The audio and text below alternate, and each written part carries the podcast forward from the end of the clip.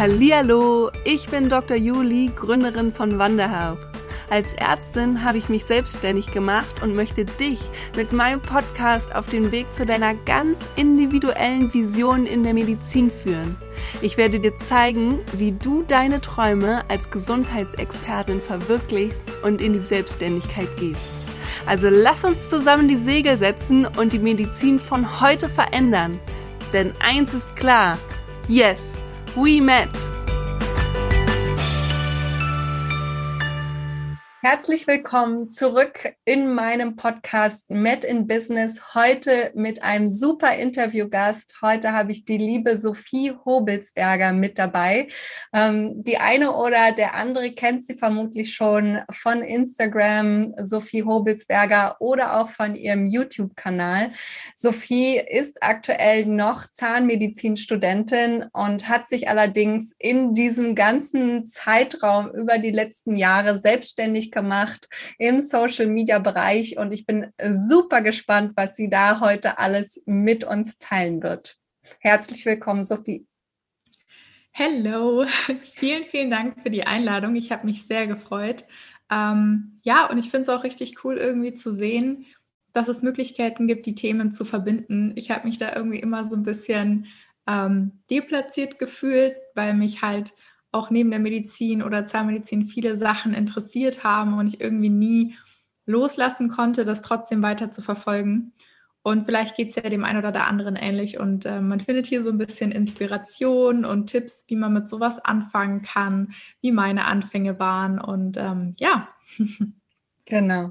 Und heute ist es ein ganz besonderes äh, Podcast-Interview und zwar haben wir das alles live aufgenommen ähm, und wollen wirklich in den Austausch gehen mit allen da draußen, die auch zuhören. Wenn du das jetzt als Podcast hörst, dann warst du beim Live vermutlich nicht mit dabei, aber wir wollen allen die Möglichkeit geben und dementsprechend äh, Wundert euch nicht, ich werde auch die Fragen immer vorlesen, ähm, aber das ist äh, eben aus diesem Live entstanden. Es geht eben rund um die Selbstständigkeit. Bei mir, Wanderhealth, geht es ja darum, wie man sich als Mediziner oder im medizinischen Bereich selbstständig machen kann. Und äh, die liebe Sophie ist ja nun mal Zahnmedizinstudentin und hat sich über die letzten Jahre selbstständig gemacht. Und ich bin jetzt natürlich super, super gespannt, so wie ihr vermutlich auch alle, wie man das denn hinbekommt im Social-Media-Bereich, da auch wirklich Fuß zu fassen. Es ist ja noch eine relativ neue, neuer Bereich, sage ich mal auch, wo man Geld verdienen kann.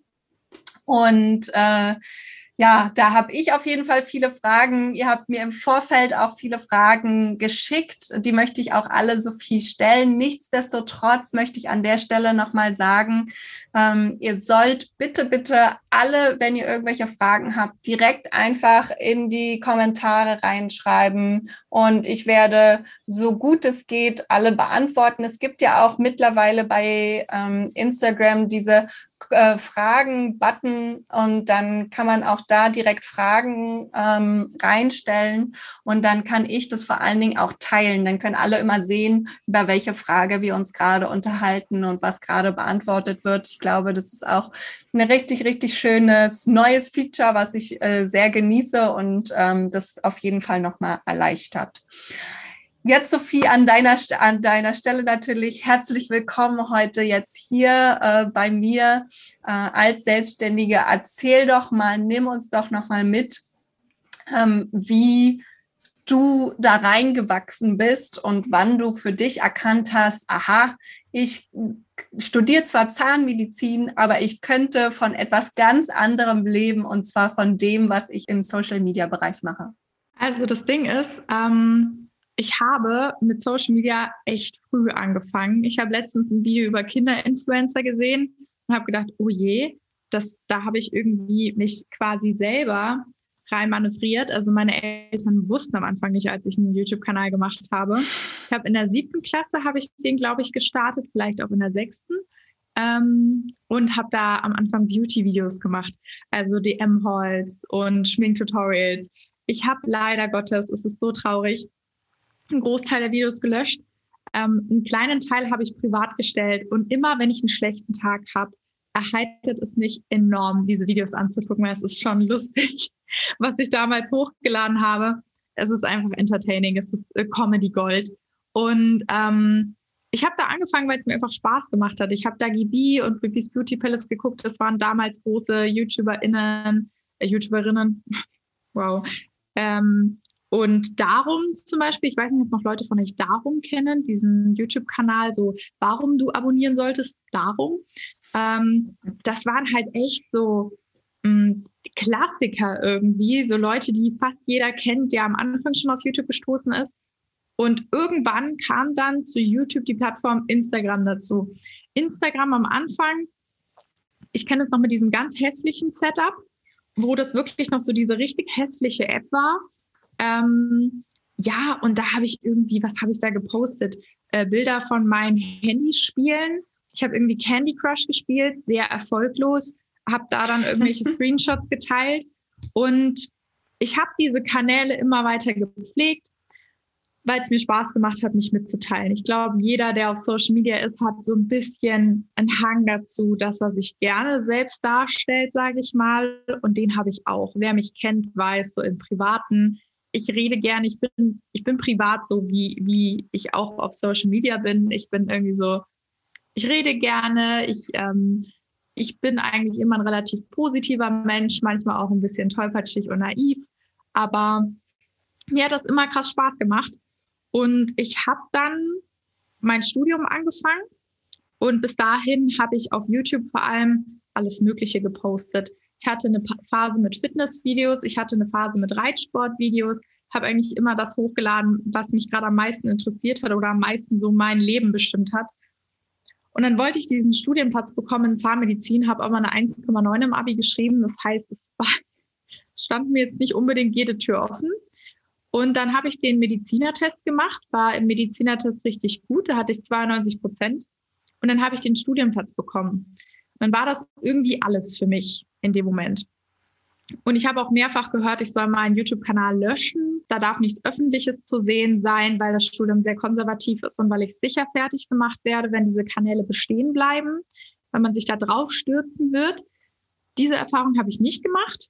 Ähm, wenn Leute was zu mir ins Gesicht gesagt haben über meinen Kanal, dann war es eigentlich meistens positiv. Ich glaube aber nicht, dass wirklich viele Leute, die an meine Uni gehen, mich jetzt so richtig aktiv Fangirl-mäßig verfolgen. Aber ich habe das dann studiert und habe quasi über das Studium berichtet, weil ich traurigerweise nichts anderes zu erzählen hatte. Und habe mir dann irgendwie so diese Community aufgebaut aus ähm, Jungs und Mädels oder Frauen und Männern, die gerne in den Medizinbereich gehen wollen oder die schon selber was studieren oder die mich einfach generell lustig finden. I don't know. Und es kam dann nach dem Physikum, wow, wie ich hier eine richtige Lebensgeschichte erzähle. Ich habe mein Physikum gemacht. Das Physikum ist bei uns Zanis, würde ich sagen, nach dem Vorphysikum schon so die erste richtig krasse große Prüfung. Da habe ich davor so ein bisschen gevloggt. Dann in der heißen Phase, ich habe, glaube ich, insgesamt zehn oder zwölf Wochen auf, dieses, auf diese Prüfung gelernt. Das darf man eigentlich gar nicht laut sagen. Ähm, na, auf jeden Fall. Hat sie aber doch, aber pst. Hm? ich habe gesagt, hat sie aber doch, aber pst, wir sagen es nicht weiter. nee, das war echt übertrieben. Freunde von mir haben 21 Tage gelernt und haben bestanden und ich da mit meinen 10 bis 12 Wochen, das war schon heavy. Aber da war dann irgendwie so, ich habe eine Pause gemacht von Social Media, dann hatte ich das Physikum und dann war es für mich klar, hey, ich will wieder einsteigen, ich will wieder Videos machen. Und dann kam Corona. Mein Physikum wurde wegen Corona unterbrochen. Das heißt, ich wusste gar nicht, wann geht's weiter, wie geht's weiter, wo geht's weiter so gefühlt. Und für mich war Social Media dieser Anker, der mich in dieser ganzen Strukturlosigkeit gehalten hat, weil ich jemand bin, der sehr gerne, ich bin gerne produktiv, ich mache gerne was und äh, das war für mich eine Möglichkeit, die ich die ganze Zeit weiterführen konnte, obwohl die Welt um mich herum gefühlt komplett im Chaos versunken ist und in eigentlich jedem Bereich, den man sich nur vorstellen kann, es Probleme gab und Einbußen gab. Also mein Papa ist niedergelassener Orthopäde und Unfallchirurg, der hatte auch viel weniger Patienten als vorher, weil der halt als Facharzt hauptsächlich ältere Leute, sage ich mal, hat. Die sind da nicht in der heißen Phase gekommen und haben gesagt, Corona interessiert mich nicht, da gehe ich jetzt mal zum Orthopäden und lass mal meine Rückenschmerzen angucken. ähm, Ja, und ich habe das weiter verfolgt und habe dann, würde ich sagen, im letzten Jahr den Entschluss gefasst, okay, ich verbringe zu viel Zeit damit, dass es ein Hobby ist. Ich habe da auch relativ viel Druck gehabt von meinem Freund, der halt meinte, ganz ehrlich, du verbringst so viel Zeit vor diesem blöden Handy, das ist komplett vergeudet, das gibt dir doch nichts zurück. Dann habe ich gesagt, doch, vertrau mir wirklich, in, in ein paar Wochen, in ein paar Monaten, irgendwann wird das umschlagen, irgendwann fällt da was ab. Weil bis dahin hatte ich natürlich schon hier und da mal was mit einer Kooperation verdient, aber ich hätte nie im Leben davon leben können oder es wäre nicht genug gewesen, um zu kalkulieren, ich kann davon eine Miete bezahlen oder andere Dinge. Und es ist umgeschlagen, relativ schnell. Also ich glaube, der Dezember im letzten Jahr war bisher, war der beste Monat auf jeden Fall im letzten Jahr es ist grundsätzlich so im Social-Media-Bereich, bekommst du gegen Ende des Jahres meistens mehr rausgehandelt für Kooperationen. Da wollen viele Firmen Werbung machen, weil es auf Weihnachten zugeht und alles Mögliche und die Leute daheim sitzen, mehr Fernseh gucken und so und auch mehr YouTube gucken. Seitdem habe ich die Kanäle versucht, irgendwo strategisch auch aufzubauen. Also nicht zu sagen, ich mache jetzt so 0815 Influencing, poste irgendwie hübsche Bilder von mir und hoffe, dass es irgendjemand cool findet, weil ja, da braucht man uns nichts vormachen, das funktioniert nicht. Also das funktioniert vielleicht, wenn du einen ganz speziellen Look hast, wenn du eine besonders tolle Figur hast oder so, so dem westlichen Schönheitsideal enorm entsprichst. Aber ich bin jetzt keine Beauty-Ikone, ich bin nicht die nächste Kim Kardashian. Das heißt, ich wusste, das funktioniert nicht. Aber sich Zeit zu nehmen, konstant dran zu bleiben und sich zu überlegen, was könnte Leute interessieren und wirklich alles mit dem Fokus darauf zu machen, was möchte denn eigentlich der Follower gerne? Ähm, das hat geholfen. Und so konnte ich das Ganze aufbauen. Und momentan kann ich wirklich sagen, ich bin richtig stolz, toi, toi, toi, ähm, kann ich davon leben und bekomme tatsächlich im Monat ähm, mehr gezahlt als als angestellte Zahnärztin. Und das hätte ich nie gedacht. Das hat auch mein Umfeld wow. nicht gedacht.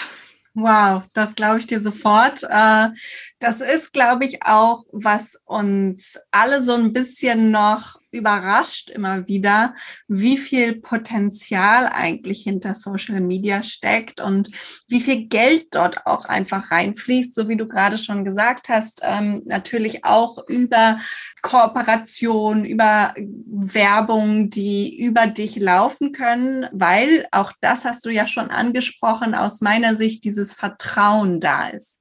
Ich glaube, niemand wird auf Social Media äh, sich jemals selbstständig machen können, der nicht ein gewisses Vertrauen zu den Leuten aufgebaut hat, weil nur wenn du das Vertrauen hast, bekommst du auch die Kooperationsanfragen. Nur wenn du das Vertrauen hast, wird dort auch letztendlich Geld fließen, aus meiner Sicht. Ja. ja. Ähm, und jetzt äh, würde mich natürlich interessieren, ich weiß nicht, wie es bei euch geht. Ihr könnt ja auch noch mal Herzchen fliegen lassen und wenn ihr wollt, könnt ihr auch super gerne Fragen stellen. Aber es würde mich durchaus mal interessieren, nimm uns doch mal mit, was du verdienen kannst. Du hast jetzt zwar gesagt, ähm, mehr als eine Assistenzärztin in der Zahnmedizin, ähm, aber ich persönlich weiß nicht, was eine weiß nicht, was die verdienen.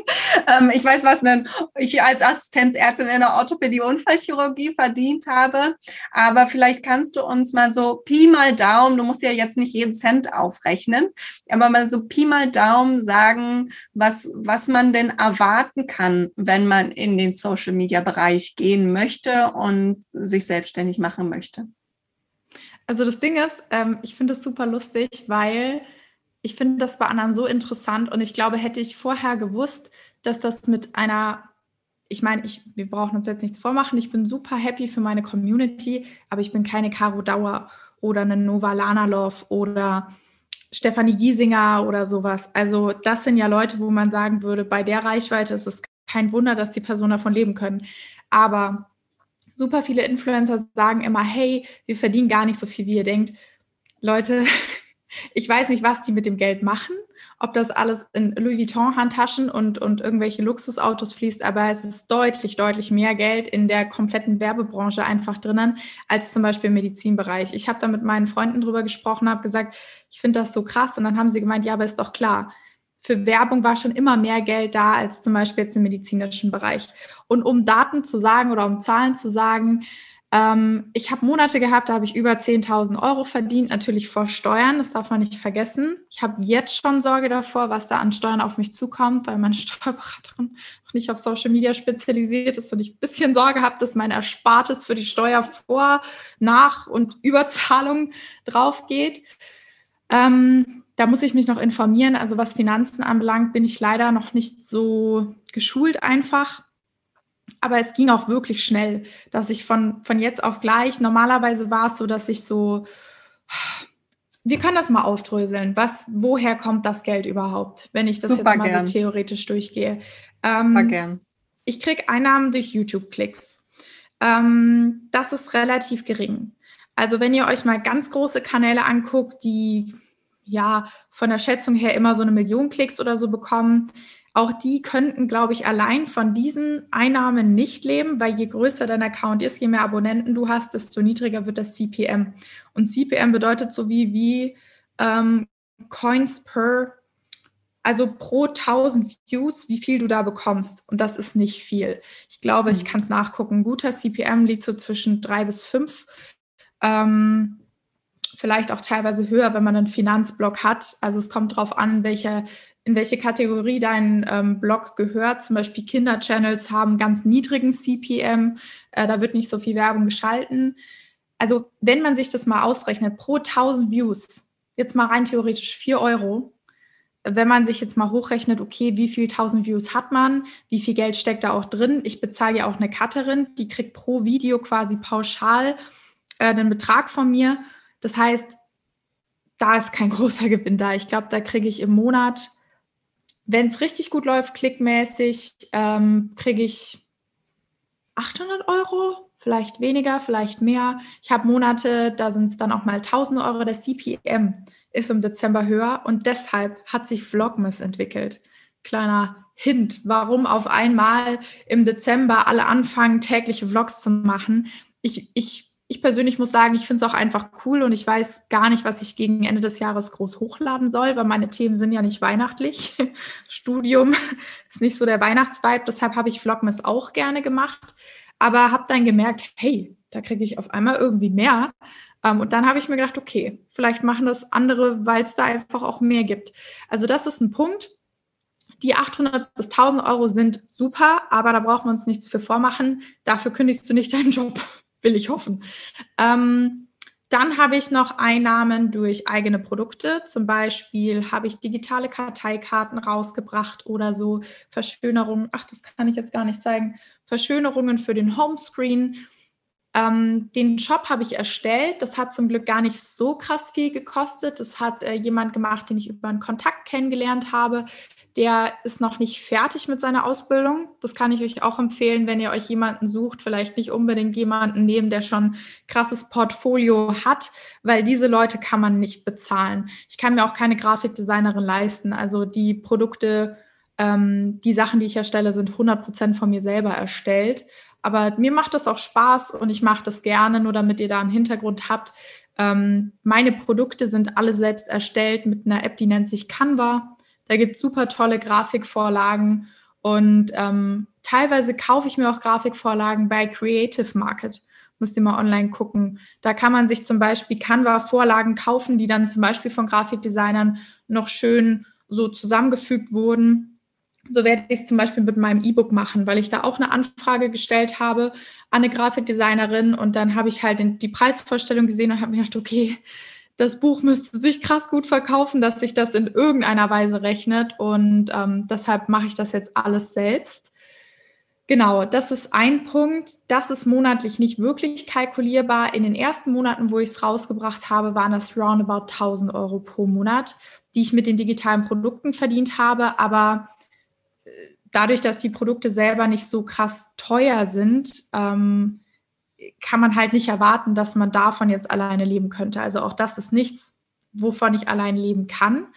Ähm, ich habe Umsatzbeteiligungen, Affiliate-Beteiligungen zum Beispiel bei dem Studentenplaner. Der Studentenplaner, den Anna und ich gemeinsam rausgebracht haben, ist eine Co-Creation, also so nennt sich das professionell gesagt. Das bedeutet, sie macht quasi den Grafikdesign-Part und programmiert den Planer, dass man den so durchklicken kann.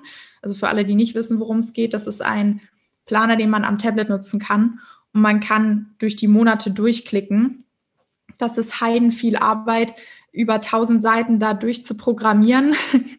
ähm, und dementsprechend teilen wir uns quasi die Einnahmen und das ist halt eine Umsatzbeteiligung. Und da waren es am Anfang, glaube ich, auch so 1000 Euro, in einem Monat sogar 2000 Euro Umsatzbeteiligung. Das kommt halt drauf an. Den Planer bringen wir ja neu raus im nächsten Wintersemester. Und jetzt zum Beispiel in den letzten Monaten habe ich dann natürlich keine Umsatzbeteiligung, weil eigentlich jetzt niemand so kurz vor Ende des Sommersemesters sich einen Planer kauft, der nur bis zum Sommersemester gültig ist. Das ist also eine weitere Einnahmequelle. An den äh, Kursen, die gehalten wurden, mit MedBooster zum Beispiel, war ich auch umsatzbeteiligt. Das heißt, ich habe da kein Kursleitergehalt bekommen, sondern wir haben uns tatsächlich darauf geeinigt, dass ich allein darüber ähm, beteiligt werde, was an Buchungen reinkommt. Und es waren unfassbar viele Buchungen. Damit haben wir nicht gerechnet. Ähm, das lief richtig, richtig gut und das hat dann dazu geführt, dass ich zum Beispiel in dem einen Monat, ich bin da jetzt ganz ehrlich, äh, über 10.000 Euro gemacht habe. Genau. Die Kurse sind aber auch teuer. Das heißt, da bin ich, ich weiß gar nicht, wie hoch die Beteiligung ist. Da haben wir einen Fixbetrag ausgemacht, aber man kann sich ausrechnen, wie viel das ungefähr war. Hm. Und dann habe ich Kooperationen und Kooperationen ist, glaube ich, der Hauptpunkt. Ähm, äh, wo man eben an Stellschrauben drehen kann. Mir ist es wichtig, wenn ich Kooperationen eingehe, dass die Unternehmen bekannt sind. Das heißt, ich kooperiere im Normalfall nicht mit irgendwelchen Unternehmen, wo ich sage, da habe ich noch nie was von gehört oder ich habe die noch nie auf irgendeinem anderen Account gesehen, ähm, weil ich dann halt einfach nicht weiß. Ich meine, das mit Hydro Hype hat, glaube ich, jeder von euch mitbekommen. Und ich habe da schon immer so ein schlechtes Bauchgefühl, wenn mich eine Firma anschreibt und ich dann so quasi den Absatz von der Mail sehe und mir so denke, das sieht nicht seriös aus, das ist Google-Übersetzer oder was auch immer. Da halte ich mich zurück. Deshalb, ich weiß, die Kritik ist immer groß, wenn man bei allen Bloggern dieselben Firmen sieht, aber es ist ganz normal, dass wenn ich jetzt zum Beispiel bei einer Freundin von mir, die auch bloggt, sehe, hey, die kooperiert mit der Marke, das scheint legit zu sein. Und ich sehe das zum Beispiel bei einer großen Bloggerin wie Anna Johnson oder sowas dann auch, dann äh, ist ja die Wahrscheinlichkeit, dass das ordentlich durchgecheckt wurde von einer Redaktion, weil hinter Anna Johnson, hinter dem Kanal steckt nicht nur sie, das ist ein ganzes Team von Leuten, das wissen halt viele immer nicht. Da gibt es ja Profis, die das durchleuchten. Und weil ich keine Redaktion hinter mir habe, entscheide ich mich dann eher dafür, mit solchen Unternehmen zu kooperieren, die quasi Influencer-Brands sind, weil man halt das Gefühl hat, okay, die wurden mal durchgecheckt, das ist kein Scam oder sowas und keine Fake-Seite, die erstellt wurde. Und deshalb eher bekanntere Unternehmen, sage ich mal, oder Sachen, die ich eh schon lange selber nutze. Jetzt zum Beispiel Notion, meine Planungs-App, habe ich mich mega gefreut, als ich angefragt wurde. Paper-like habe ich mich mega gefreut, habe ich schon vorher genutzt. Ähm, sowas ist eigentlich der Optimalzustand. Manchmal schreibe ich auch Unternehmen an, schicke denen quasi mein Media Kit. Also ich habe so eine Art PDF-Datei, wo meine ganzen Insights zusammengefasst sind, dass die sehen können, wie ist die Reichweite der Kanäle, ähm, wie sind die typischen Aufrufzahlen. Ähm, vielen Unternehmen ist es auch wichtig zu sehen, wie ist die Followerschaft zusammengesetzt, aus welchen Ländern kommen die, kommen die aus Indien oder sonst woher oder aus Deutschland, was man sich halt wünscht bei einem deutschsprachigen Kanal, weil sonst könnte es halt sein, dass ich die Sachen gekauft habe. Ähm, wie alt sind die? Meine ZuschauerInnen sind hauptsächlich so wie ich, ein bisschen jünger und ein bisschen älter, aber eigentlich so in meiner Altersspanne. Das heißt, es würde jetzt keinen Sinn machen, wenn ich mit Play-Doh knete, eine Kooperation mache, weil dafür habe ich halt nicht die Zielgruppe, auch wenn ich selber vielleicht Play-Doh cool finden würde.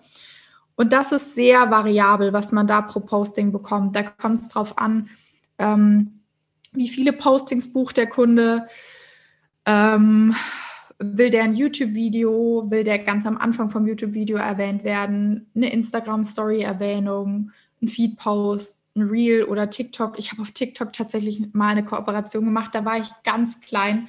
Ich bin eigentlich auch jetzt noch relativ klein auf TikTok. Und ähm, dann hat mich eine Firma angefragt oder eine App und die waren so, hey, wir wollen unbedingt auf TikTok. Und ich so, naja, also ich bin jetzt nicht wirklich krass unterwegs auf TikTok. Nee, es ist uns egal. Mach uns ein Angebot. Und ich so, 80 Euro?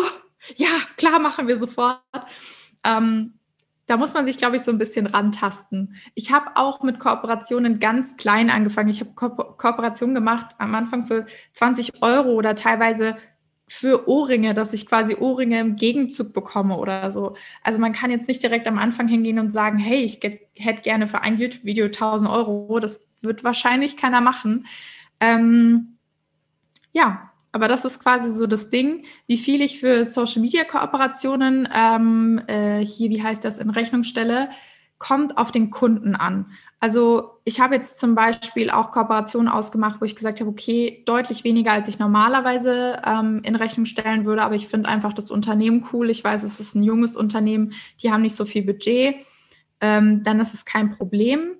Aber wenn es jetzt große Unternehmen sind, die Geld dafür haben um Werbung im Fernsehen zu schalten, dann müsst ihr als Blogger, solltet euch auch nicht unter Wert verkaufen, weil wenn ihr mal guckt, wie die Werbekosten sind für Fernsehwerbung, wo dann irgendein Harald hier auf dem Sofa sitzt mit seinem Bier und mit der Zahnpasta gar nichts am Hut hat, da ist Influencer-Werbung viel zielgerichteter und viel mehr wert. Also ich sage jetzt nicht, dass ich 27.000 Euro für eine Koop nehme, das habe ich noch nie probiert. Ich glaube nicht, dass das funktionieren würde.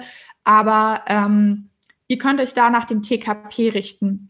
Da könnt ihr einfach googeln. Ähm, TKP bedeutet, glaube ich, wofür ist das die Abkürzung? Es bedeutet im Grunde genommen, dass es so Preise gibt, die festgelegt werden pro 1000 Follower zum Beispiel, dass man dann sagt, hey, ähm, ab bei 1000 Follower kann man irgendwie 10 Euro berechnen oder so. Und dann steigert sich das halt. Bei ähm, 2000 Followern kann man dann 20 Euro berechnen, etc. pp. Das ist, glaube ich, nicht der TKP. Ähm, wenn ihr aber einen sehr nischig aufgestellten Kanal habt und meiner ist sehr nischig aufgestellt, könnt ihr noch deutlich mehr als den TKP verlangen, weil es Unternehmen gibt, die nur mit eurem Kanal die Zielgruppe treffen. Ähm, das heißt, wenn mich jetzt eine Firma anfragt, die nicht so lifestyle-mäßig ist, jetzt nicht zum Beispiel eine Firma wie Captain und Sun, wo man einfach weiß, Rucksäcke findet eigentlich jeder ansprechend, sondern was medizinisches oder was, was sich nur auf Studierende bezieht, ähm, dann ist euer Kanal in dem Moment deutlich mehr wert, weil sie damit die Wahrscheinlichkeit, die Zielgruppe zu treffen, viel, viel höher haben als bei einem Kanal, der riesengroß ist, aber vielleicht gar nicht so viele Studierende anspricht. Oder die Leute folgen dem Kanal nicht wegen Uni-Inhalten. Das darf man auch nicht vergessen. Und das sind dann auch im Monat mehrere tausend Euro, die ich darüber einnehme. Mal mehr, mal weniger. Ich mache auch nicht jeden Monat Kooperationen. Das kommt immer darauf an, wie viele Anfragen ich bekomme und was davon dann wirklich reell ist. Manchmal eine echt komische Sachen dabei. Ich bekomme auch immer Mails von einem, der getragene Handschuhe haben möchte. Keine Ahnung. Aber ja, und so summiert sich das. Also das Ding ist, mit keiner der einzelnen Sachen, weder allein mit YouTube-Einnahmen, noch allein mit meinem eigenen Shop, noch allein mit Kooperationen, könnte ich davon leben und sagen zu meinen Eltern, hey, ich will euch finanziell entlasten, ich kann die Miete selber zahlen. Aber dadurch, dass ich weiß, dass es mehrere Stützen sind und man jede einzelne so ein bisschen aufbauen kann und gucken kann, was kann ich da verbessern, ähm, wie könnte ich da irgendwie noch solider aufgestellt sein, ist die Unsicherheit nicht mehr so krass. Deshalb viele Leute denken, ja, was machen Influencer, wenn sie irgendwann nicht mehr so relevant sind? Ich glaube, an einem gewissen Punkt, wenn du einigermaßen fit bist und die verdienen echt viel. Ich meine, ihr wisst jetzt, wie viel ich verdiene, könnt ihr euch ausrechnen, wie viel eine Kamuschka verdient oder ähm, eine Anna Johnson. Die investieren das Geld, was sie verdienen, in Immobilien zum Beispiel und haben dann passives Einkommen durch die Miete aus den Immobilien. Also wenn man an dem Punkt ist, dass man damit so viel Geld verdient, an dem Punkt bin ich nicht. Ich reinvestiere einen Großteil des Geldes, ich kaufe ein Podcast-Mikrofon, ich kaufe eine Kamera. Ähm, traurigerweise ist von dem Umsatz, den ich gemacht habe, der doch sehr hoch ist, gar nicht so viel hängen geblieben, wie man vielleicht meint, weil ich nicht unbedingt super frugal lebe. Aber ähm, es ist trotzdem schön für mich zu sehen, dass ich es geschafft habe, neben einem Vollzeitstudium her mir das aufzubauen.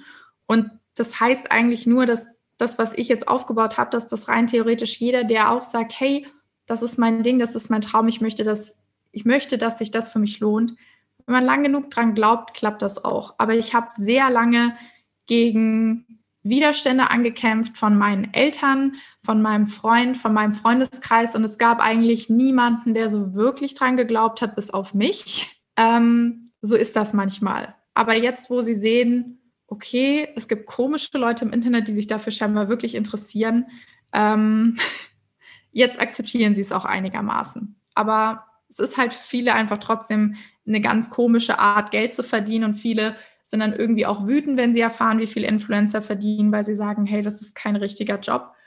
Das mag sein, aber rein theoretisch kann jeder Influencer sein. Ich verstehe nicht, warum da alle böse sind, weil niemandem, der jetzt so groß ist, dass er davon leben kann, ist das in den Schoß gefallen. Und wenig Leute haben Bock drauf, sich jeden Tag die Zeit zu nehmen, Content zu erstellen, Content zu posten, Nachrichten zu beantworten. Wenn meine Freunde mit mir im Urlaub sind, es gibt keinen Tag, wo ich das Handy nicht in der Hand habe, so. Aber ich mag das, mir gefällt das und ich habe den Austausch und bin da in einer, in einer Bubble drinnen mit Themen, die mir total gefallen und wo ich mich gern drüber austausche. Also für mich ist das eine absolute Win-Win-Situation. Besser könnte es nicht sein. Und ich liebe das, was ich tue und deshalb mache ich das auch gerne. Aber wenn man mich fragen würde, wie viele Stunden ich in der Woche damit verbringe, dann ist das deutlich mehr, als äh, wenn ich jetzt angestellt wäre in einem Beruf, sage ich mal. Hm. Ja. Du hast jetzt zwei richtig wichtige Punkte angesprochen. Und zwar einerseits hast du gesagt, das ist niemanden in den Schoß gefallen. Ich glaube, das ist super wichtig, da nochmal wirklich so einen richtigen Statement unterstreichen, Ausführungszeichen dahinter. Ja, das ist wirklich viel Arbeit. Und das verstehen, glaube ich, die Leute nicht, die sagen, das ist kein wirklicher Job.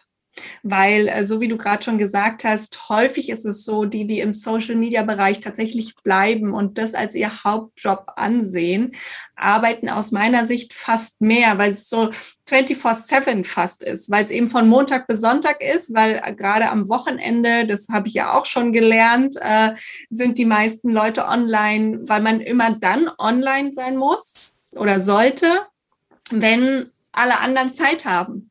Ja. Und damit hat man ja aber selber nicht mehr die Zeit, weil man ja in dem Moment arbeitet. Du hast schon recht, was du auch gesagt hast, es ist nicht so richtig oder es wird nicht als so richtig Arbeit angesehen. Nichtsdestotrotz bin ich der Meinung, jede Sache, wofür du Geld verdienst und wo du deine Zeit rein investierst, ist in irgendeiner Art und Weise Arbeit. Und das ist für manche Leute Schauspielerei und die produzieren Filme und auch das ist Arbeit. Und das wird anerkannt, weil es einfach die Schauspieler schon seit vielen, vielen Jahren gibt, weil es vorher Theater gab und jetzt gibt es äh, Schauspieler im Kino. Und ich glaube ehrlich gesagt auch, dass es mit der Zeit auch bei Social Media ankommen wird. Und dass die Leute auch. irgendwann verstehen, aha, ja, das ist ein Job, aber das ist ein Prozess, der erst entstehen muss, weil ähm, erst mit der Zeit ist es einfach wieder wir haben 2021 und du hast gesagt, Instagram gibt's noch gar nicht so lange. Ähm, ich glaube seit 2012, aber da gab es den Begriff Influencer noch nicht. Ich glaube, der hat sich erst seit 2016 so richtig entwickelt, dass man da, dass die Werbung vor allem festgestellt hat, wow, das ist eine super Plattform, die können wir hervorragend nutzen. Und ähm, das ist einfach selbst noch so im Prozess, dass da noch ganz, ganz viel Möglichkeiten nach oben sind. Und was ich auch so schön fand, was du gesagt hast, ist, dass sich das dadurch, dass sich das entwickelt, man ähm, wirklich von Anfang an mit Herzblut dabei sein muss und vor allen Dingen nicht aufhören darf. Was du aber auch angesprochen hast, ist, dass äh, du natürlich, als du Kooperation angefangen hast, noch nicht so hochpreisig angenommen hast wie jetzt. Und da ist jetzt auch unter anderem eine Frage und ich werde auch auf alle eure Fragen eingehen. Keine Sorge, ich sehe sie. Ihr könnt sie auch weiterhin stellen, aber ich muss natürlich das immer halbwegs reinpassend machen. Ähm, und zwar wie würdest du denn jemandem, der jetzt klein anfängt, also ich bin ja zum Beispiel sehr klein, mein Plan ist nicht Influencer zu werden, das ist was anderes, aber stellen wir uns jetzt mal vor, es gibt jemanden, der startet jetzt und sagt, wow, Sophie, das finde ich total toll, da habe ich auch mega Lust drauf und ich kann mir das vorstellen, über die nächsten vier Jahre da mein zweites Standbein neben dem Studium aufzubauen was würdest du der Person empfehlen, wie sie vorgehen sollte, um auch letztendlich Kooperationen eingehen zu können, aber natürlich auch tendenziell dahin zu kommen, wo du heute bist?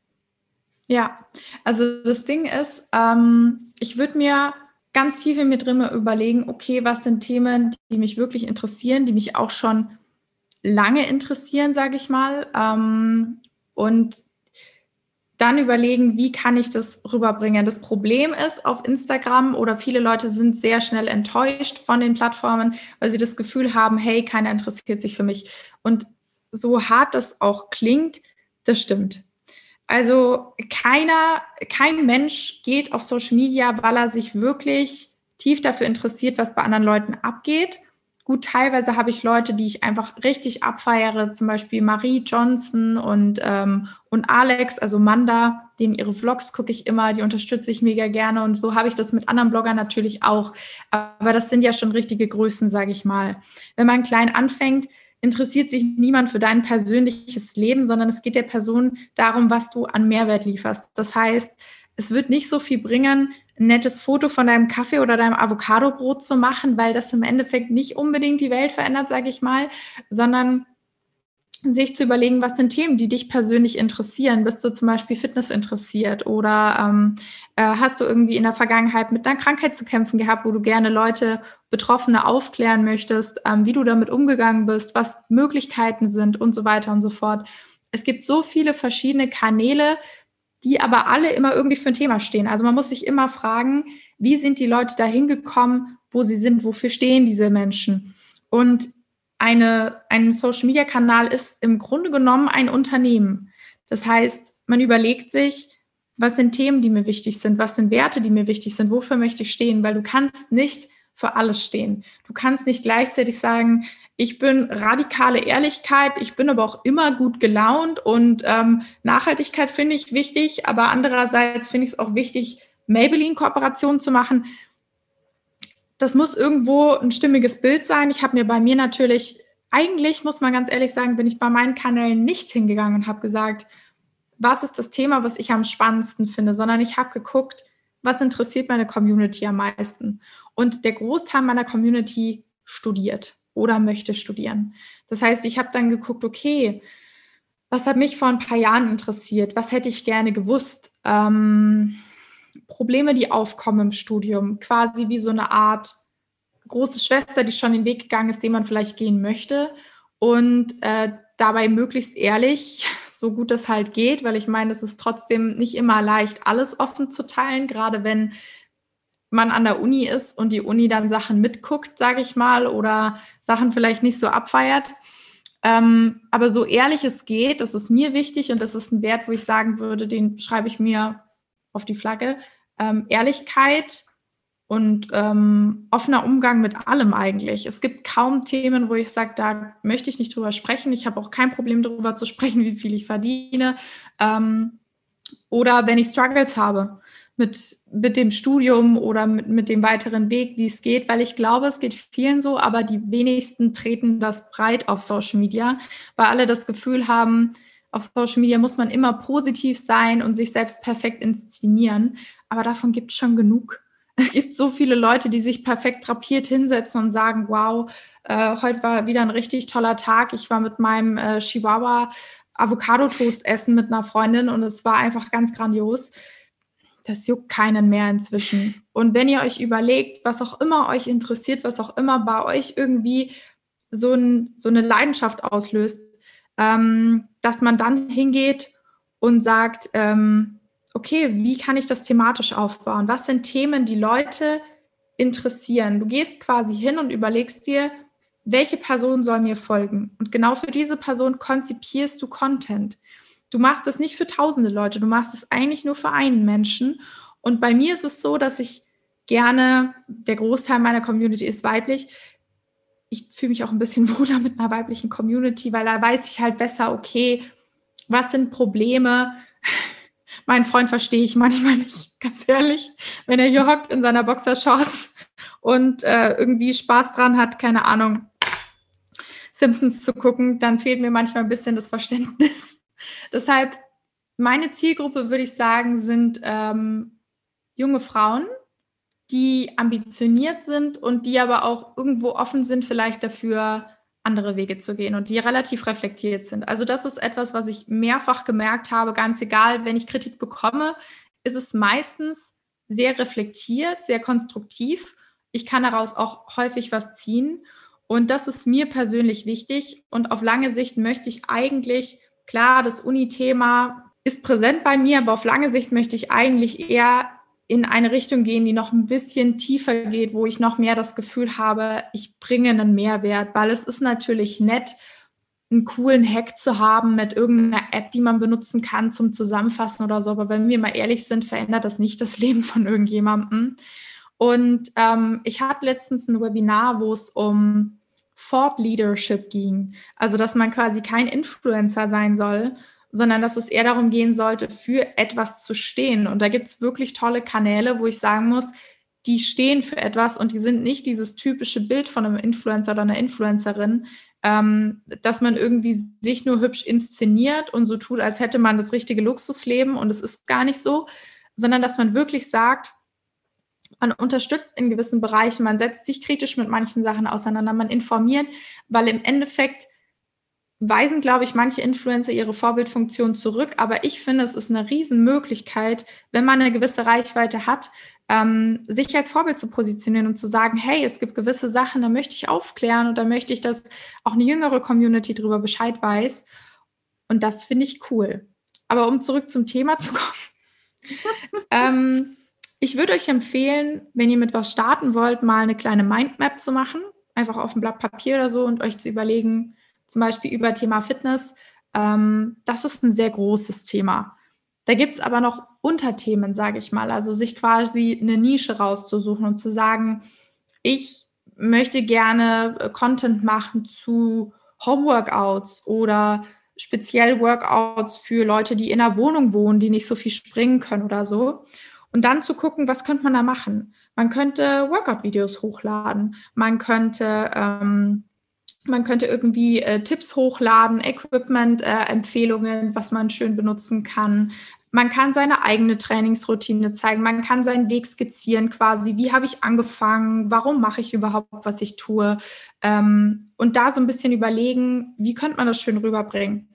Ich habe ja bei mir auf dem Kanal Formate. Das bedeutet, ein Format ist sowas wie Germany's Next Topmodel zum Beispiel, wo eigentlich alles austauschbar ist, ist bis auf Heidi Klum. Und die Grundszenerie, dass eben Kandidatinnen in verschiedenen Challenges gegeneinander antreten und am Ende wird nur eine Germany's Next Topmodel. Und das sind Formate. Das heißt, TV-Formate wetten das und so weiter und so fort. Und das, was ich auf meinem Kanal mache, sind auch Formate. Zum Beispiel ich versus auch ich ist ein Format. Da kann ich quasi die Themen austauschen, kann zum Beispiel sagen, hey, das ist ein Format, wo es mir darum geht zu zeigen, niemand ist perfekt, ich auch nicht wo man so ein bisschen Unperfektsein aufgreifen kann, Unproduktivität aufgreifen kann, das normalisieren kann. Ähm, dann habe ich zum Beispiel ein Format wie die Uni-Vorstellung, die läuft auch immer gleich ab, wo Leute von der Uni berichten und sagen, hey, äh, ich bin im sowieso vierten Semester, das, ist die Fäch das sind die Fächer, dem und demjenigen würde ich die Uni empfehlen. Und ich würde niemandem empfehlen, eins zu eins zu kopieren, aber ihr müsst das Rad auch nicht neu erfinden. Das heißt, ihr könnt mal gucken, ihr müsst nicht nur in dem Bereich gucken, wo ihr euch quasi, wo ihr bloggen möchtet. Es gibt auch ganz tolle äh, Beispiele von Food-Accounts zum Beispiel. Food-Accounts, da gibt es so viele, das heißt, irgendwann war die Notwendigkeit da, dass da Formate etabliert werden. Und da gibt es ganz coole Accounts, zum Beispiel zuckerfrei naschen äh, da kann man dann gucken, die hat auch so eine Gegenüberstellung. Aus dem wird das, dass sie auf der einen Seite quasi nur die Zutaten fotografiert, auf der anderen Seite sieht man dann das Endergebnis. Ich weiß, das klingt super basic und dann man denkt sich so, hä? Warum soll ich nicht einfach das Endresultat schön drapiert mit ein paar Kirschblüten und einer aufgeschnittenen Erdbeere fotografieren? Weil es das halt schon hundertmal gibt. Also man hört super oft, hey, es lohnt sich eh nicht mehr mit Instagram oder mit Social Media anzufangen, weil es gibt schon so viel. Das würde ich so nicht sagen. Ich glaube, dass es auf jeder Plattform immer noch die Möglichkeit gibt, ähm, aus der Menge herauszustechen und die Zielgruppe zu finden, die du ansprechen möchtest. Aber das Problem ist, glaube ich, dass super viele Leute sich nicht einschränken wollen. Super viele wollten nicht so einen Kanal führen, wie ich es tue, weil ich sage es euch ganz ehrlich, wenn ich morgen Avocado-Brot poste, juckt das halt wirklich keinen. Ähm, wenn man solche Formate macht und sagt, hey, ich bin in einer gewissen Nische und ich stehe für gewisse Themen ist man da auch etwas limitiert. Aber dafür erreichst du auch die Leute, die du erreichen willst. Und ich will nicht jeden erreichen.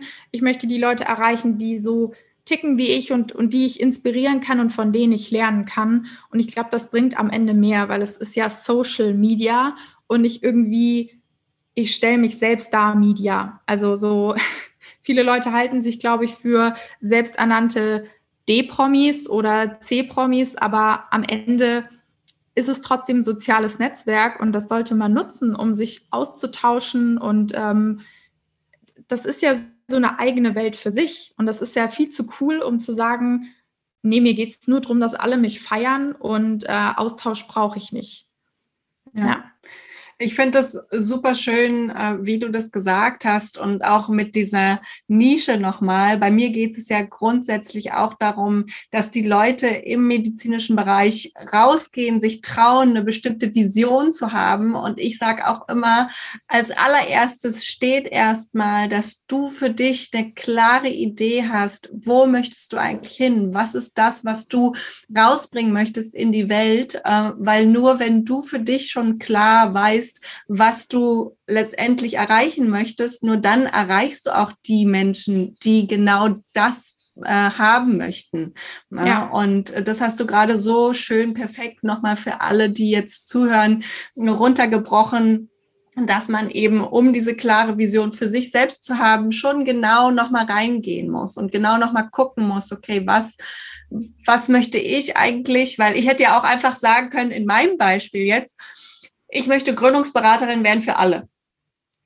Ja, ich glaube, wenn ich das gesagt hätte, dann ähm, würde ich niemanden erreichen ne? ja. weil es einfach viel zu allgemein ist und ich mich natürlich auch nicht in alle hineinversetzen kann. Ja, ich als Ärztin kann mich natürlich hervorragend in die Leute reinversetzen, die aus dem medizinischen Bereich kommen, weil ich da auch noch mal weiß, da gibt es noch mal andere Herausforderungen und diese anderen Herausforderungen, denen müssen wir uns natürlich stellen und eine davon ist, was jetzt auch schon als Frage kam übrigens, ähm, ist, dass wir immer dieses bestimmte Rollenbild von uns sehen im medizinischen Bereich. Als Ärztin müssen wir dieses und als Ärztin müssen wir jenes. Ähm, und, und diese, diese eingezwängte Rolle und aus der rauszubrechen und zu sagen, okay, ich mache das jetzt aber anders. Ich ähm, in deinem Falle ähm, ich studiere zwar gerade Zahnmedizin, aber das heißt nicht, dass ich letztendlich auch Zahnmedizinerin werde oder Zahnärztin werde und meine eigene Praxis aufmache. Wie gehst du damit um, dass du aus diesem Rollenbild ausbrichst? Es ist äh, teilweise ganz schwierig, weil man hat ja auch so eine Idealvorstellung von sich selbst. Und ich meine, ich habe ja das Studium auch angefangen mit dem Ziel, Zahnärztin zu werden ich habe das ja nicht angefangen, vor allem da stand ja auch relativ viel Arbeit vorher, bevor ich den Studienplatz hatte und habe mir da schon gedacht, okay, das mit Social Media lässt mich nicht los, das möchte ich weitermachen. Das habe ich mehr so im Laufe der Zeit gemerkt und ähm, ja, was soll ich sagen? Vielleicht habe ich auch aus den falschen Gründen angefangen zu studieren mir war die Außenwirkung enorm wichtig. Ähm, das ist ein sehr prestigeträchtiger Studiengang. Ich war da vielleicht auch ein bisschen geblendet und habe mir das alles so ein bisschen anders vorgestellt, als es sich dann im Endeffekt für mich angefühlt hat. Und ähm, zu dem Zeitpunkt, wo ich angefangen habe zu studieren, hätte ich da gesagt, hey, ich will was, ich will das irgendwie weiter verfolgen, ich wäre ausgelacht worden. Wirklich kein Witz, weil dann jeder gesagt hätte, hey, was willst denn du mit deinen äh, probeligen paar Followern hier, als ob du davon jemals leben kannst. Ähm, das habe ich ja auch danach noch oft genug gehört und für mich war es immer wichtig, dieses, diese Sicherheit noch in der Rückhand zu haben, zu sagen, ich mache das ja nur nebenher. Also das ist ja nur mein Hobby mit Social Media, das würde ich ja niemals ernsthaft verfolgen, ist ja voll lächerlich. Ähm, ich habe aber gemerkt, dass das Schwachsinn ist und dass das auch sehr viel am Umfeld liegt. Ich meine, ich bin in einem medizingeprägten Umfeld aufgewachsen. Meine Eltern sind nicht auf Social Media. Ähm, mein Papa hat da letztens ein Video online gestellt, wo unser Hund sich mit dem Hintern über den Teppich robbt. Ich glaube, mehr braucht man nicht sagen.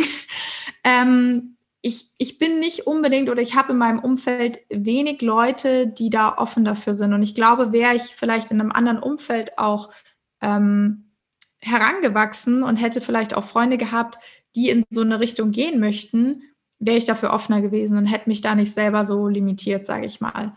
Und ich habe das Studium angefangen, ich habe das immer ordentlich gemacht, ich habe mich da mega reingehängt und das Ding ist, das, was ich im Studium gemacht habe, kann ich gut. So ist es nicht. Also ich bin jetzt nicht eine absolute Krücke in der Zahnmedizin. Ähm, dann wird es mir vielleicht sogar leichter fallen, weil ich sagen will, hey komm, es ist eh besser, wenn du niemanden behandelst mehr. Aber ähm, es ist halt nicht so viel Leidenschaft dahinter. Und das ist schwierig, das zu merken, weil am Anfang ist es so, dass man irgendwie sich selber nicht so richtig da drin sieht und sich so denkt, nee, das bildest du dir ein. Ganz ehrlich, weiter geht's. Ähm, und dann kommt es aber immer wieder. Und ich sitze immer wieder da und denke mir so, nee, das ist es nicht. Das ist nicht wirklich das, was ich möchte. Das ist, es ist nicht schlimm. Es weiß Gott nicht schlimm, es ist wirklich nicht schlimm zu behandeln oder in einer Zahnklinik zu sein. Aber ich sitze da und denke mir so, nee, nee, irgendwie, da kommt nichts. Und ich freue mich schon in dem Moment drauf, dann nach Hause zu kommen und die Möglichkeit zu haben, bis tief in die Nacht an meinem PC zu sitzen, um Statistiken auszuwerten. Ich werte ja quasi meine Social-Media-Statistiken jeden Monat aus und gucke, wie ist welches Format gelaufen, woran könnte es liegen, dass das hier das Video nicht gut performt hat. Ähm, Im Grunde genommen arbeitet der Algorithmus eigentlich nicht gegen einen, sondern der Algorithmus zeigt dir einfach, was Leute interessiert und was Leute halt absolut nicht interessiert. Und ich mache das gerne. Und wenn ich dann mit Leuten aus meinem Studium drüber gesprochen habe, haben die gesagt, bist du verrückt, was du da alles noch nebenher machst? Da hatte ich ja überhaupt keine Lust zu. Und dann habe ich gemerkt, ja, ich, Fakt, ich habe da super viel Lust zu. Und ich liebe das und ich mache das mega gerne. Und ich bin so happy, dass ich das in der siebten Klasse mit DM-Halls auf YouTube angefangen habe, weil ich sonst wahrscheinlich nicht gefunden habe, was mich wirklich erfüllt und was mich glücklich macht. Und es ist ganz, ganz schwierig, wenn man sich so ein Umfeld aufgebaut hat wie ich, ich kenne Zahnärzte, ich habe auch über Kooperation Leute kennengelernt. Ich habe erst heute eine Mail bekommen mit einer Mega-Möglichkeit für ein Stipendium im, im zahnmedizinischen Bereich. Und ich bin jetzt ehrlich, ich habe die Mail gelesen. Da muss man sich quasi äh, trotzdem nochmal offiziell bewerben. Und habe das gelesen, dachte mir so, nee, das kannst du nicht machen du kannst da jetzt nicht jemandem sein Stipendium wegschnappen, nur weil du Influencerin bist und leichtere Chancen hast, an dieses Stipendium zu kommen. Das passt nicht. Und ich wünsche das niemandem, dass er durch so eine Phase geht, weil für mich ist das richtig, richtig schwer. Ähm, ich bin ein super zielstrebiger, ehrgeiziger Mensch und ich habe bisher in meinem Leben nichts, aber auch gar nichts in irgendeiner Weise abgebrochen oder vorher aufgegeben oder so. Aber es ist vielleicht auch, was man irgendwann lernen muss, dass das halt dazugehört. Ähm, in meiner Familie ist es halt so, dass alle immer so ihren geradlinigen Weg gegangen sind und das vorgelebt haben. Und natürlich habe ich dann Sprüche gehört wie, ja, dass, dass ich dann eine Versagerin bin oder eine Enttäuschung. Und das tut weh. Aber das ändert nichts daran, dass ich für mich selber merke, das ist nicht mein Ding. Und ich kann für niemanden anders ein Studium machen. Ich kann auch für niemand anders einen Beruf ausüben. Am Ende muss man da irgendwo an sich und die eigene Gesundheit denken und sagen, hey, wenn es mich nicht glücklich macht, wenn es mich nicht erfüllt, dann ist es nicht das Richtige. Und ähm, ich wurde oft von der Idee mit den Medien abgehalten, weil halt vorurteilsbelastet es so ist, dass man in dem Medienbereich deutlich weniger verdient. Ich kann euch nicht sagen, wie viele Leute mit mir gesprochen haben und bei wie vielen Leuten Geld ein, ein großer Faktor ist dafür, dass sie an dem Studium festhalten. Aber ähm, mich hält das nicht. Ich habe in meiner Vergangenheit, ähm, nicht ich selber, aber in meinem nahen Umfeld, Erfahrungen gemacht mit, ähm, mit mentalen Krankheiten, mit Thema Burnout. Ähm, wenn du das mal mitbekommen hast als außenstehende Person, mm, dann hast du da einfach so eine enorme, sage ich mal, Haltung dagegen. Für mich kommt es nicht in Frage, meine mentale Gesundheit aufs Spiel zu setzen für irgendeinen Job. Und dass mein Studium, dass ein Studium manchmal mental belastend ist, ist ganz normal. Ich habe schon angesprochen, ich kann nicht über alles offen sprechen. Vielleicht mache ich das irgendwann. Ähm, das Studium ist auf andere Art und Weise mental sehr belastend teilweise gewesen. Und das ist es mir nicht wert. Und es ist super schwierig. Also jeder, der durch so eine Phase geht, ich wünsche es, wie gesagt, niemandem, weil es ist nicht schön. Und du fühlst dich in so einem Moment wirklich wie in einem falschen Film, weil du dir so denkst, warum kannst du das nicht einfach verdammt nochmal gut finden? Warum kannst du nicht einfach endlich Ruhe geben und sagen, nee, verdammt nochmal, das passt zu mir. Ich habe das jetzt vier Jahre lang gelernt, ich habe mir den Arsch aufgerissen. Warum gefällt mir das nicht? Aber ich kann es nicht ändern. Und es wird mich nicht glücklich machen, mir das schön zu reden, weil im Endeffekt bin ich trotzdem noch jung. Und ich bin jetzt 23, werde dieses Jahr 24. Es ist in meinen Augen auch nicht schlimm, mit 30 nochmal seine Meinung zu ändern. Und dementsprechend, vielleicht schlage ich nochmal eine andere, einen anderen Weg ein. We will see. Aber es ist schwierig und ich kriege, seitdem ich das offen anspreche, auch sehr viele Nachrichten dazu. Dass Leute sagen, oh mein Gott, mir geht es genauso. Und ich dachte, ich wäre die Einzige, die irgendwie zweifelt. Aber im Grunde genommen ist es, glaube ich, ganz normal, dass man das hinterfragt. Und der ein oder andere macht es einfach weiter, ist auch nicht schlimm. Und ähm, ich hinterfrage das halt. Ja. Ich finde es aber super wichtig, auch dahin zu hinterfragen. Und das kam jetzt auch schon in den Kommentaren. Es ist sehr, sehr, sehr notwendig, gerade auch im medizinischen Bereich, was du auch angesprochen hast. Äh, die eigene Gesundheit ist extrem entscheidend. Und das ist auch, was viele, glaube ich, letztendlich dazu bringt, ähm, auf, auf kurz oder lang doch mal darüber nachzudenken, auch in die Selbstständigkeit zu gehen, war bei mir definitiv auch mit ein großer Punkt. Ähm, und äh, es ist, es gibt einfach einem so viel mehr Freiheiten und so viel mehr Flexibilität und Freizeit auch wieder zurück. Und dadurch kann man natürlich auch erstmal wieder diese innere Ruhe und auch wieder zu sich selbst finden in einem gewissen Rahmen. Und ich glaube, das ist auch gerade, was du gerade sehr ähm, äh, durch diesen Prozess gehst du einfach gerade durch.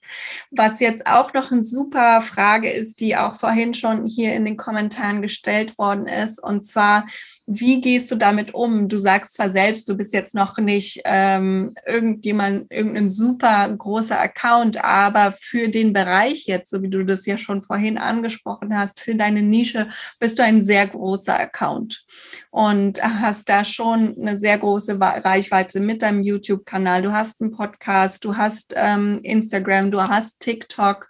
Wie gehst du damit um, dass du in die Sichtbarkeit gegangen bist? Dass du auch mit deinem vollen Namen in die Sichtbarkeit gegangen bist und die Leute ja, auch wenn du sagst, du kannst nicht über alles sprechen, aber du bist so, wie du auf den Kanälen bist, bist du auch in Person. Das heißt, man lernt dich ja als Person schon kennen. Und du sprichst ja schon auch über sehr, sehr persönliche Themen. Wie geht es dir damit, mit der Reichweite? Und hast du da manchmal Rückschläge, wo du dir wünschst, du wärst nicht so groß? Das Ding ist, ich, ich war schon als Kind so, dass ich sehr, sehr gerne, ich habe gerne gesprochen und ich stand auch gerne im Mittelpunkt. Ich glaube, die wenigsten würden das ehrlich über sich behaupten, aber ich mag Aufmerksamkeit. Und das war schon immer so. Und ich war schon immer so, so eine kleine, keine Ahnung.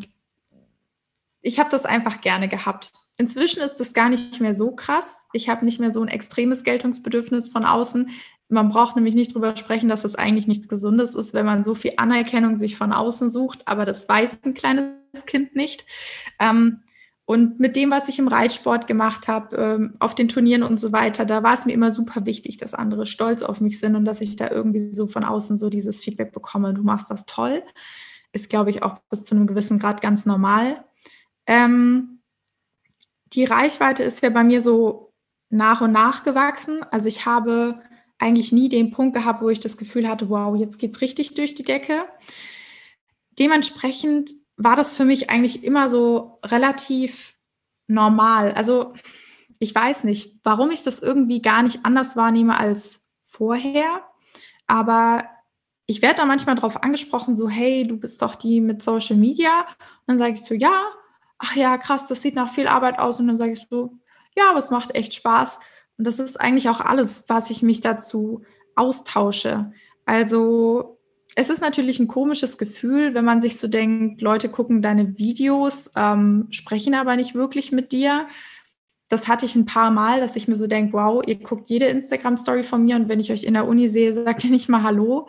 Ähm, aber im Grunde genommen hat sich eigentlich für mich gar nicht so viel geändert. Und dadurch, dass ähm, mein Freund zu 100 Prozent hinter dem steht, was ich mache, hinter dem, was ich hochlade, ähm, also das, was ich von mir preisgebe, ich würde jetzt niemals irgendwas über unsere Beziehung preisgeben. Das ist für mich absolut eine, eine Grenze. Ähm, bei meiner Familie dasselbe. Da sage ich nur das, wo ich weiß, dass, dass ich sagen kann und was mich auch betrifft. Bei allen anderen Sachen bin ich relativ offen und natürlich macht man sich in so einer Situation dann schon so Gedanken, boah, sollte ich das jetzt offen sagen, dass ich struggle dass ich Zweifel habe, weil das sehr oft damit assoziiert ist, dass man Schwäche zeigt. Aber ich muss ganz ehrlich sagen, ich war so unglücklich in der Zeit vorher, wo ich keine ehrlichen Videos gemacht habe. Ich habe ja eigentlich ein Video gemacht auf meinem YouTube-Kanal, wo ich gesagt habe, ich möchte nicht mehr über das Studium sprechen und ich mache jetzt Unterhaltungskontent und das war eine Ausflucht sage ich ganz ehrlich, weil ich, weil ich langsam Sorge bekommen habe. Die Reichweite wurde immer größer. Ich habe von allen Seiten gehört, das wird nicht gut ankommen bei dir an der Uni, das wird dein Studium beeinträchtigen. Und ich wollte mein Studium unbedingt erfolgreich beenden und habe dann gesagt, nee, das ist es mir nicht wert. Und dann habe ich aber gemerkt, dass ich online eine, eine, sag ich mal, Persönlichkeit von mir präsentiert habe. Das ist ein Teil von mir, ja, aber das bin eigentlich nicht 100% ich. Und 100 Prozent man selber sein kann man online nicht, weil dafür müssten die Leute 24-7 alles miterleben. Aber das war schon relativ einseitig beleuchtet. Irgendwie immer nur gezeigt, wenn es gut gelaufen ist. Und jetzt habe ich die Prüfung bestanden und jetzt habe ich das und das geschafft. Und Leute haben den Eindruck bekommen, bei mir läuft immer alles optimal und ich habe mir dieses Ziel gesetzt und alles läuft bei mir. Und in Wirklichkeit war ich so unfassbar unglücklich und irgendwie doppelt unglücklich, weil ich das Gefühl hatte, ich spiele eine Rolle, sowohl im realen Leben als auch online, weil in der Zahnklinik habe ich ja auch immer quasi so nach außen hin gezeigt, nö, also ich finde alles super hier, alles großartig, ähm, ist aber nicht so. Und manchmal hätte es mir vielleicht geholfen, in der einen oder anderen Situation offen zu sagen, hey, so wie du mit mir gerade gesprochen hast, das ist nicht okay. Das ist bei niemandem okay und das ist krass unprofessionell von dir. Aber ich habe es nicht gemacht. Und genauso unehrlich war ich auch auf Social Media. Und irgendwann ist mir das auf den Senkel gegangen und ich bereue es nicht, dass ich den Switch gemacht habe, offen gesagt habe, wie es mir mit der Pandemie ging, warum ich ein Freisemester nehme, wie es mir mit meinem Studiengang generell geht. Ähm, für mich ist das irgendwie ähm, ein wichtiger Teil, ehrlich zu sein mit dem, was ich online stelle und auch ehrlich mit mir selber zu sein weil ich habe mir da, glaube ich, jahrelang ziemlich was vorgemacht und das wurde durch Social Media bekräftigt, weil ich das Gefühl hatte, oh mein Gott, wenn ich offen sage, dass ich da und da Probleme habe oder dass ich da Zweifel habe oder so, dann hassen mich ja alle, weil alle denken, ich wäre so perfekt, aber ich bin es ja eigentlich gar nicht. Und meine Freunde haben vorher oft gesagt, dass die Videos, die ich hochlade, dass man schon merkt, dass ich überlege, bevor ich was sage. Und dann habe ich das mal selber so ein bisschen reflektiert und dachte mir so, ja, und das mache ich im realen Leben nie. Wer mich kennt, weiß, dass ich immer das Erstbeste sage, was mir in den Sinn kommt, auch wenn es null Sinn macht. Und ähm, das war nicht wirklich ich. Und ich bin sehr happy, dass ich jetzt mehr ich bin. Und dadurch ziehe ich auch Menschen an, die mir wirklich gut tun. Weil wenn Leute dich nur von Social Media kennen, haben die ein gewisses Bild von dir. Und ich glaube, viele wollten nicht mit mir befreundet sein, weil sie sich dachten, okay, das ist so eine, die den ganzen Tag lernt und bei der immer alles perfekt läuft. Und das ist halt nicht der Fall. Aber ich glaube, das war auch so eine Zeit, wo ich auch unbedingt von allen gemocht werden wollte.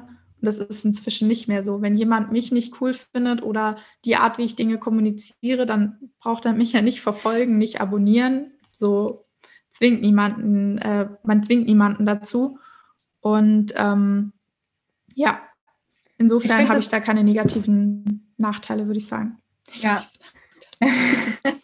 ich finde das super, super gut, was du gerade sagst, weil ich glaube, gerade die, die ähm, bei mir jetzt meine Kundinnen sind, die sind häufig davon abgeschreckt, äh, da loszugehen und zu zeigen, wie es gerade läuft und vor allen Dingen auch mal mh, hm, Dinge zu zeigen, wo es vielleicht mal nicht so gut läuft. Und wie sind denn da deine Erfahrungen? Ich habe auf jeden Fall die Erfahrung gemacht, wenn ich darüber gesprochen habe, was gerade nicht so gut läuft, dann ähm, fanden die Leute das viel, viel besser, ähm, einfach weil sie mitbekommen haben, ah, da ist eine Person, mit der kann ich mich wirklich identifizieren. Äh, die hat genau die gleichen Probleme wie ich. Das heißt, ich kann mit ihr darüber sprechen. Ähm, wie geht dir das? Ja, ähm, ähnlich. Also das Feedback, was ich bekommen habe auf die Videos, wo ich dann wirklich mal gesagt habe, hey, so sieht es wirklich aus, war unfassbar positiv. Mir haben sehr viele Leute gesagt, sie haben teilweise geweint, wenn sie die Videos geguckt haben, weil das ihnen so krass aus der Seele gesprochen hat. Es ist aber teilweise schwierig, da eine Balance zu finden, weil einerseits wünschen sich irgendwie alle Leute, dass man sehr real ist und andererseits gibt es auch einige, die sagen, okay, mich zieht das maximal runter und ich will nicht auf Social Media gehen und runtergezogen werden. Es kommt, glaube ich, auch krass drauf an, was man erwartet, wenn man auf eine Plattform geht. Und ich glaube, für alles gibt es den richtigen Content. Und es gibt Kanäle, die alles positiv machen und die sagen, hey, alles ist cool und hier gibt es nur positive Vibes da gehöre ich halt nicht dazu, weil ich auch nicht daran glaube, dass man permanent gut gelaunt sein kann und es läuft auch nicht alles gut. Und ähm, im Studium oder generell im Leben ist es nie so, dass alles am Schnürchen läuft. Und es geht ja gar nicht darum, dass man sich irgendwie dran bereichert, wenn es bei jemand anderem Kacke läuft.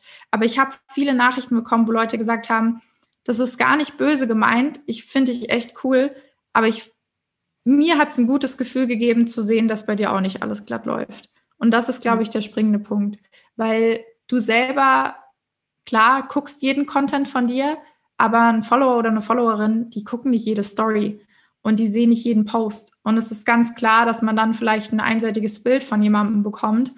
Und ich glaube, es hilft. Ich sehe das auch bei anderen Kanälen lieber als so eine heile Welt, wo ich das angucke und mir denke, das nehme ich dir nicht ab. Und das ist, glaube ja. ich, der springende Punkt. Alle wollen Authentizität und Ehrlichkeit und wenn man es dann liefert, kann man halt aber auch nicht alle Leute damit glücklich machen, weil es auch Leute gibt, die wollen vielleicht dann doch nicht so 100% Ehrlichkeit, sondern mehr so 60. Hm. Dann kam noch mal eine Frage auch aus meiner Community dazu, dass du ja äh, schon jetzt relativ groß bist, ob du jemals Werbung geschalten hast, um ähm, diese Reichweite auch jetzt zu generieren. Tatsächlich nie. Ähm, ich habe das bei anderen Kanälen teilweise gesehen. Also bei YouTube zum Beispiel, wenn, wenn ein Video gesponsert ist, dann ist da so ein gelber Balken drunter, so gesponsert von XY. Ähm, habe ich nie gemacht. Ich bin auch nie in irgendeiner Weise krass gepusht worden oder so. Also da kann man ja auch bei Shoutouts mitmachen und sowas. Habe ich nicht gemacht. Ähm, wenn man es gibt ja verschiedene Theorien drüber, wenn man zum Beispiel Pinterest oder sowas nutzt, um den Content auf anderen Plattformen zu pushen. Auch das habe ich nicht gemacht. Also ich glaube, der Schlüssel bei mir zu der Reichweite ist tatsächlich, dass ich das schon echt lange mache und ähm, dass ich echt Spaß daran habe, mich ständig darüber zu informieren, was sich geändert hat. Also wenn es irgendwas Neues gibt beim Instagram-Algorithmus, ich weiß es weil es mich interessiert, weil ich es spannend finde, weil ich es cool finde. Und ähm, ich glaube, wenn man da wirklich Spaß dran hat, so nerdmäßig, sage ich mal, dann ist es kein Wunder, dass wenn man Sachen umsetzt, die in solchen Videos oder solchen Statements genannt werden, dass es dann auch irgendwo klappt. Also zum Beispiel Reels verwenden. Also wer jetzt keine Reels verwendet, der braucht sich nicht äh, beschweren, wenn er nicht wächst, weil das ist organische Reichweite geschenkt. Sollte man so lange nutzen, wie sie das ähm, Format so rauspushen, sage ich mal.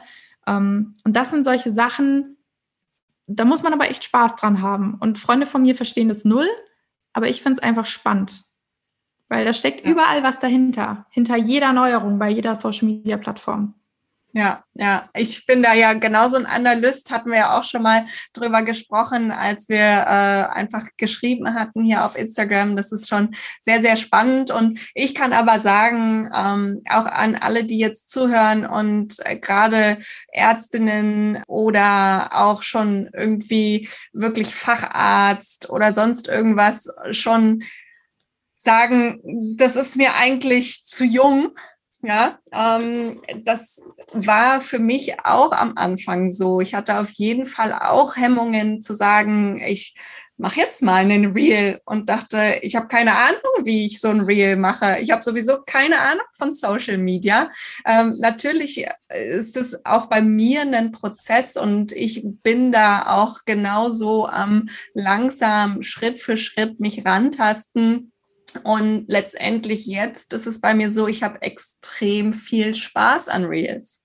Und das hätte ich aber niemals, diesen Spaß hätte ich niemals mitbekommen, wenn ich nicht angefangen hätte. Und wenn ich nicht einfach mal gesagt hätte, ich drehe jetzt mal was. Und das Lustige ist, dass mein Partner ähm, da auch den Spaß dran gefunden hat, die zu schneiden. Und das wusste ich auch, das, das war in der Beziehung vorher noch gar nicht klar. Und das ist auch so ein, sowas, was sich entwickeln kann im Laufe der Zeit, wenn man sich da auch mal rantraut und wenn man auch sagt, hey, ich probiere das jetzt einfach mal, weil mehr als dass ich es dann doch doof finde und wieder aufhöre, kann eigentlich nicht passieren.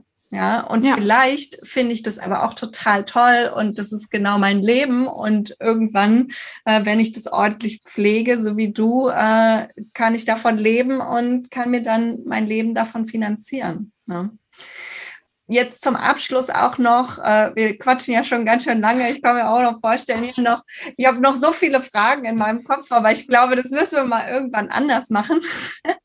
ähm, zum Abschluss würde ich gerne noch wissen, hast du ein Ziel, was du für dich jetzt so im nächsten Jahr gern umsetzen wollen würdest? Also was denkst du, wo wirst du deinen Fokus drauf setzen? Wirst du eventuell nochmal deinen eigenen Kurs entwickeln? Ähm, oder was ist deine Idee? Das Ding ist, ich habe ja schon angedeutet, ich möchte eigentlich ähm, mit den Themen ein bisschen tiefer gehen und mir wäre es wichtig, für gewisse Werte zu stehen und wirklich die Reichweite nicht oberflächlich zu nutzen und zu sagen, bei mir gibt es halt Sachen für Studenten oder sowas vom Content her, sondern wirklich ähm, auch redaktionell mehr zu machen, zu recherchieren, aufzuklären, das wäre mir richtig wichtig. Vom, vom Grundding her ist es so, dass ich möchte, dass innerhalb des nächsten Jahres ich die Weichen so ein bisschen stelle auf allen Plattformen, ähm, um nachhaltig Content zu machen zu den Themen, die mich wirklich schon mein Leben lang interessieren und wo ich sage, die passen gut zu mir. Ähm, es wird wahrscheinlich nicht mehr ein reiner Studie-Account sein. Das ist aber, glaube ich, ganz normal, weil, wie gesagt, keiner studiert ewig. Und ich glaube, jeder Studie-Account, der jetzt so ein bisschen was teilt, macht sich immer Gedanken, okay, was ist nach dem Studium? Bin ich da noch relevant? Die Gedanken mache ich mir auch. Und ähm, mir persönlich wichtig ist wirklich, dass ähm, ja, ich es einfach schön finde, wenn ich irgendwann in einer Welt lebe, in der Frauen die Möglichkeit haben, sich selbstständig zu machen, unabhängig zu sein, finanziell von einem Mann und äh, man nicht mehr so dieses Gefühl hat, okay, du musst dich zwischen Karriere und Familie entscheiden. Das ist auch ein Punkt, den ich an Social Media ganz toll finde. Ich müsste, wenn ich irgendwann schwanger bin, äh, müsste ich nicht meinen Job dafür pausieren oder sowas. Klar, ein bisschen sicher, aber ähm, man kann das toll verbinden. Und ähm, da fliegen gleich die Herzchen. Los geht's. Absolut. Ich kann auch nur sagen Applaus, Applaus. ja, und das ist so eine Vision, sage ich mal. Das finde ich richtig, richtig schön. Ich würde gern mehr bewegen. Ich weiß gar nicht, ob das dann unbedingt in die Richtung geht, dass ich sage, ich habe konkrete Ziele an Followerzahlen. Ich glaube einfach nur, ich hätte gerne eine noch engere Verbindung zu meiner Community und ich würde gerne für wichtige Themen stehen und vielleicht wirklich was bewirken. Weil wenn man mehr Reichweite hat, dann ist es vielleicht auch leichter, mit gewissen Leuten ins Gespräch zu kommen und zu sagen, hey, was ist denn überhaupt der Grund dafür, dass das und das immer noch nicht möglich ist? Ähm, das finde ich cool. Ähm, klar eckt man da auch an. Es ist irgendwie immer so ein bisschen schwierig, wenn man möchte irgendwie everybody's darling sein und jeder soll einen mögen. Das wird dann wahrscheinlich nicht der Fall sein. Aber ich denke, durch meine Art, wie ich mit Themen umgehe und durch meine eigene Sicht auf die Welt, da gehen, glaube ich, viele meiner FollowerInnen irgendwie auch mit d'accord. Und vielleicht hilft das dann noch ein bisschen mehr. Also im Grunde genommen möchte ich einfach meine Themen ein bisschen verbreitern, aber es wird sich alles daran orientieren, was für Probleme meine Community hat.